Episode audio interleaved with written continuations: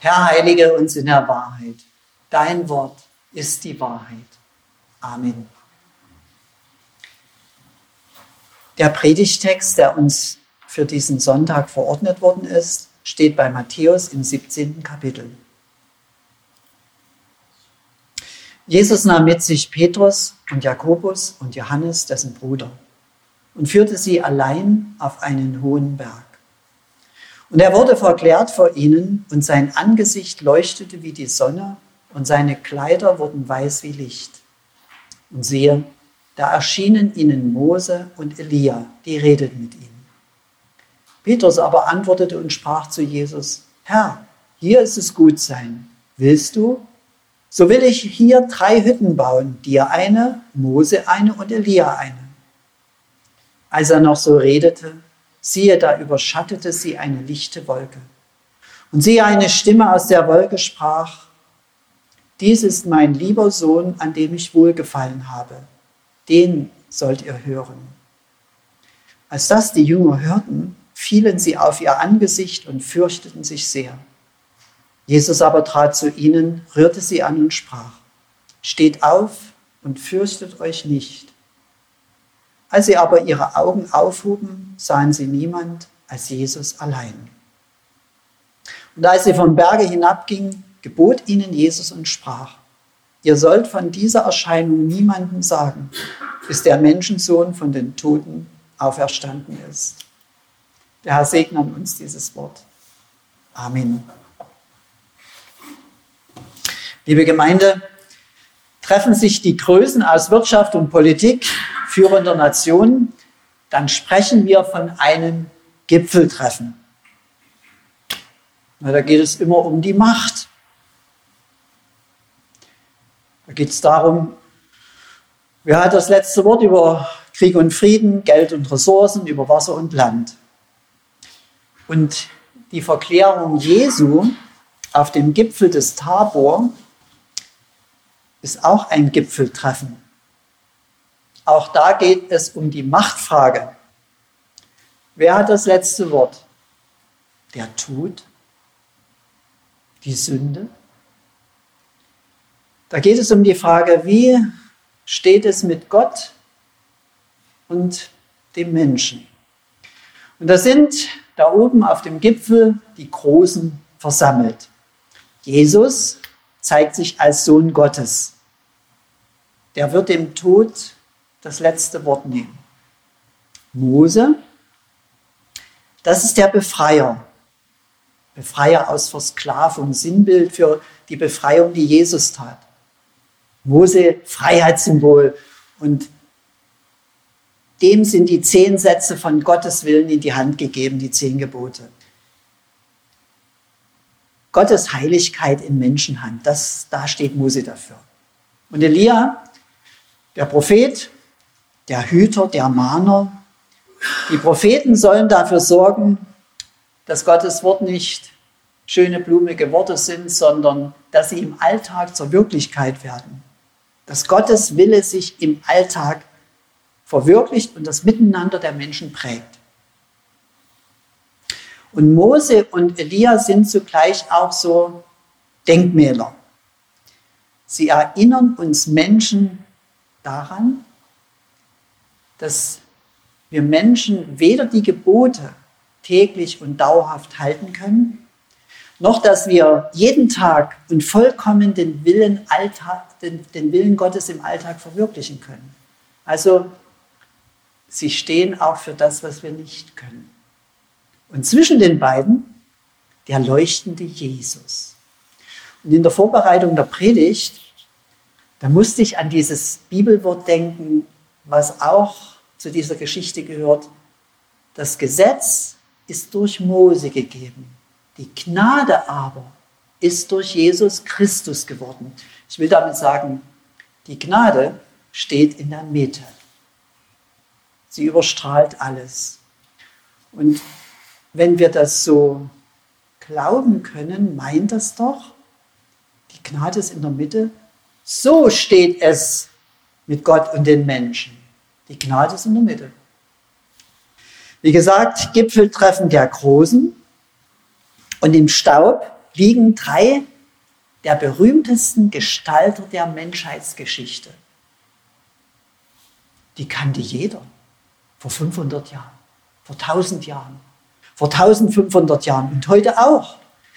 Frage, wer hat denn so einen dauerhaften Bekanntheitsgrad wie Petrus, Johannes und Jakobus? Auf allen Erdteilen sind sie bekannt. Aber die drei, die da liegen, die wissen von ihrer Prägekraft gar nichts. Es ist ja auch ihr erstes Gipfeltreffen. Und da es um die Machtfrage geht, liegen sie am Boden. Sie haben nicht das Sagen. Und mitten in dieser, ich nenne es mal so, einmaligen Stunde fällt Petrus in Versuchung. Und diese Art von Versuchung gehört zu den schwersten, weil sie so schwer erkennbar ist. Wir merken das gar nicht. Die Versuchung heißt, sich Gott mir verfügbar machen. Immer zugänglich. Und da sagt er, ja, wenn wir hier drei Häuschen hätten, sich wohnlich niederlassen, wenn Jesus und Elia und Mose sich hier wohnlich niederlassen würden, dann könnte man ja einfach kommen und anklopfen, Schutz suchen, um Segen bitten, dann hätte man einen direkten Zugang zur Macht. Und wir lesen in der Geschichte, Petrus sagte, Herr, willst du, so wollen wir hier drei Hütten bauen, dir eine, Mose eine und Elia eine. Wenn wir in der Bibel blättern, nicht nur bei Matthäus, sondern auch bei Markus und Lukas, die beiden schreiben dann noch dazu, er wusste aber nicht, was er redete. Und auch wir heute sehen diese Worte des Petrus als Unsinn an. Was redet der? Was soll denn das bitteschön für eine Hütte sein, die Petrus dem verklärten Jesus anbieten könnte. So lächerlich. Aber hier drin, in dieser lächerlich wirkenden Szene, spiegelt sich etwas. Es spiegelt sich Folgendes darin, diese Versuchung.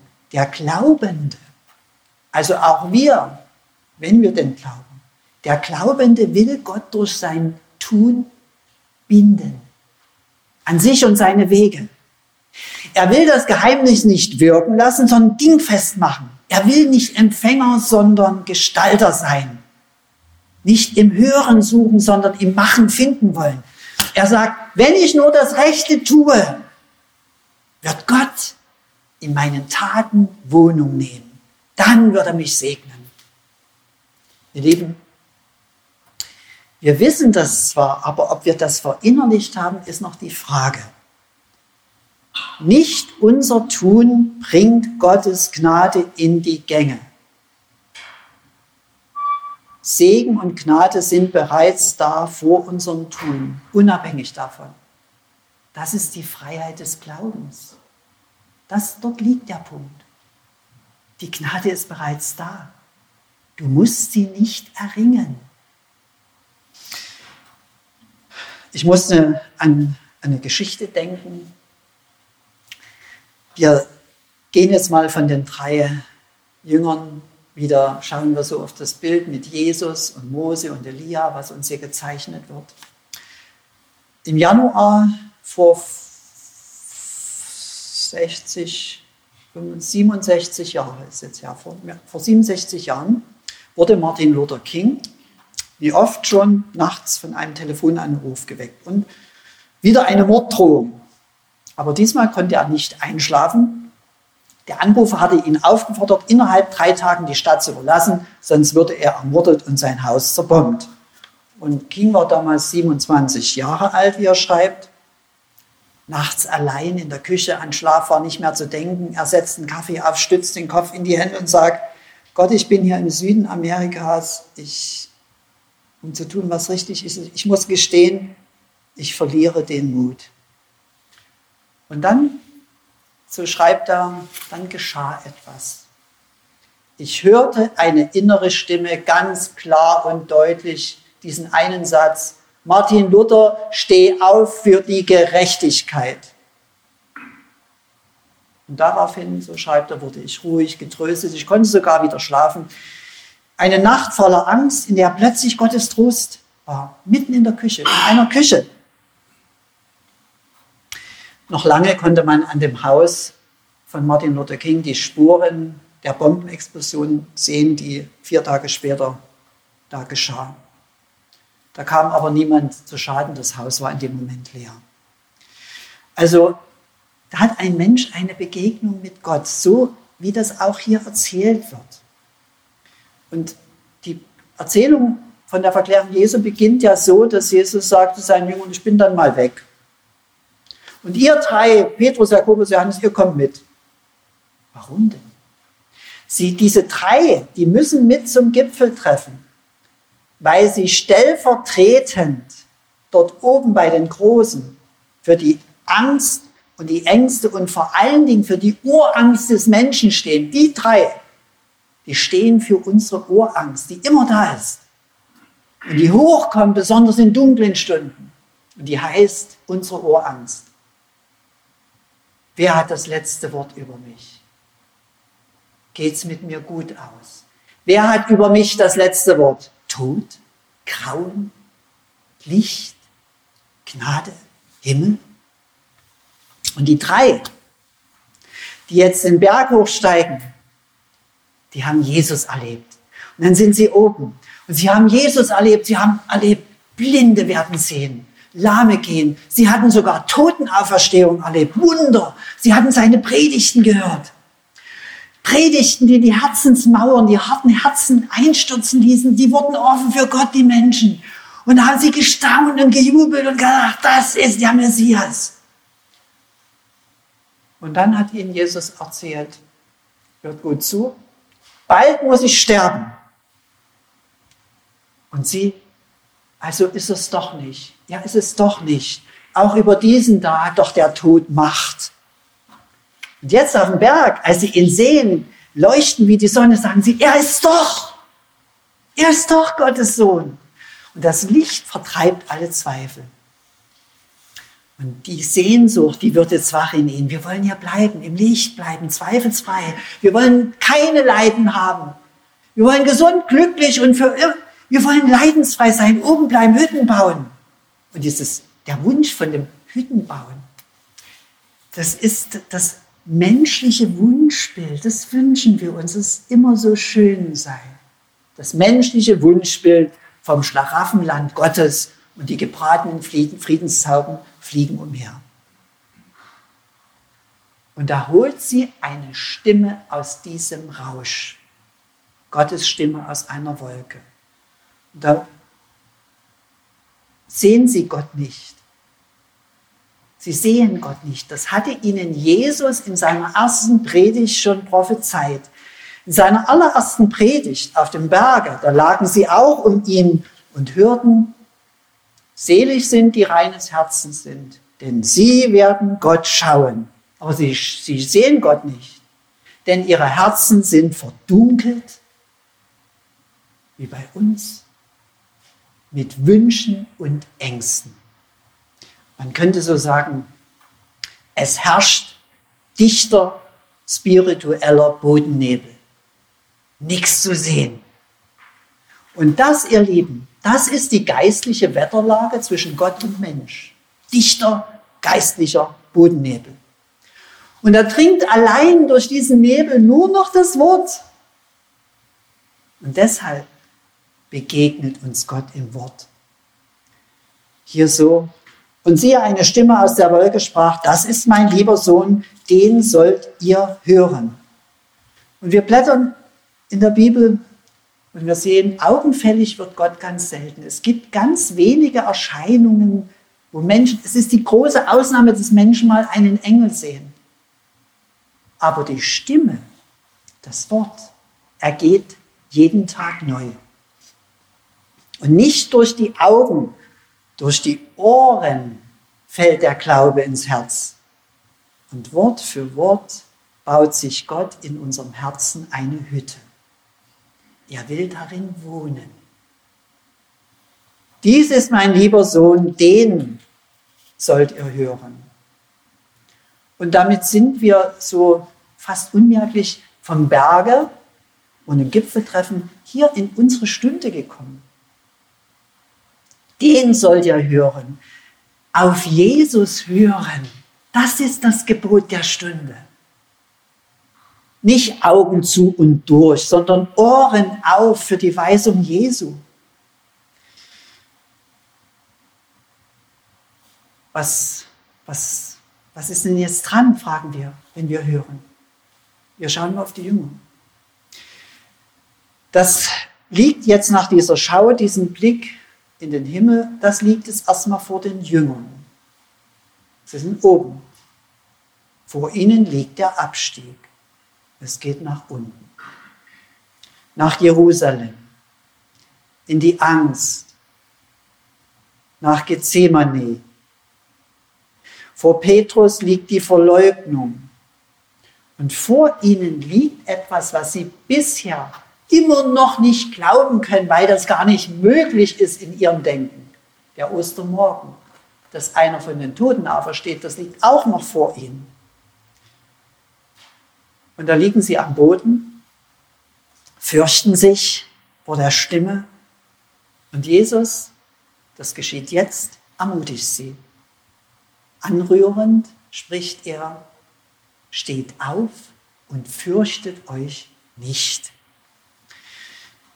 Ihr Lieben, das ist das Gebot der Stunde.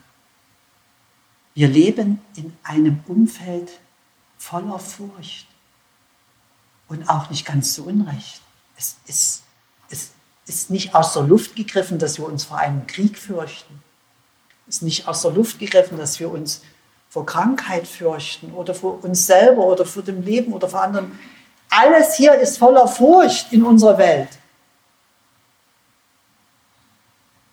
Und die Furcht ist der hinterhältigste und der schlechteste Ratgeber für irgendeine Entscheidung oder einen Weg. Und Jesus sagt, ich bin da, fürchtet euch nicht.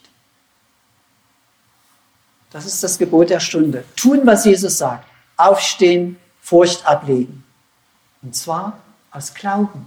Nicht einfach so aus eigener Kraft. Weil ich glaube an Jesus, fürchte ich mich nicht. Ich habe zwar manchmal Angst, aber Jesus ist da. Also hat die Angst keine Macht über mich. Und dazu hat der Glaube, nur der Glaube das Wort. Zu sehen gibt es nichts. Wir sind zum Glauben gerufen, nicht zum Sehen. Hier steht, als sie aber ihre Augen aufhoben, sahen sie niemanden als Jesus allein. Und da sehen sie Jesus. Da steht der Zimmermann aus Nazareth. Und unten hören Sie schon Hammerschläge, sein Kreuz wird gerade gezimmert. Und da läuft dieser wie ein Lamm zur Schlachtbank. Verstehen kann man das nicht, dass Jesus jetzt, dass jetzt Jesu Abstieg beginnt. Und Sie verstehen geht das nicht, aber ihm folgen das geht. Jesus folgen, das geht. Und das, ich glaube, dass dieses Wort, das will von uns. So ein bisschen unser Herz anrühren und sagen, folge Jesus. Wo es auch hingeht. Und da erheben sich die drei und sie schütteln ihre staubigen Befürchtungen aus ihrer Seele und laufen in seiner Spur den Berg hinunter, in den Alltag. Und wir auch. Amen.